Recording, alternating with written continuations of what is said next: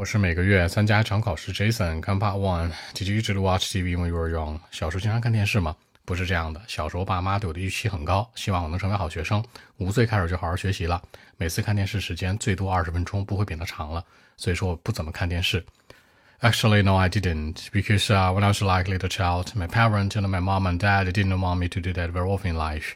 They tried to let me become a good student, especially when I was at the age of five or six. Seriously. I was not allowed to sit in front of TV program for a long time, you know, 20 minutes at the most. That's it. 经常那样做.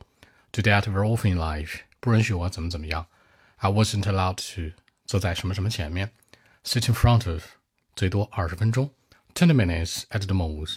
微信 b 一七六九三九零七。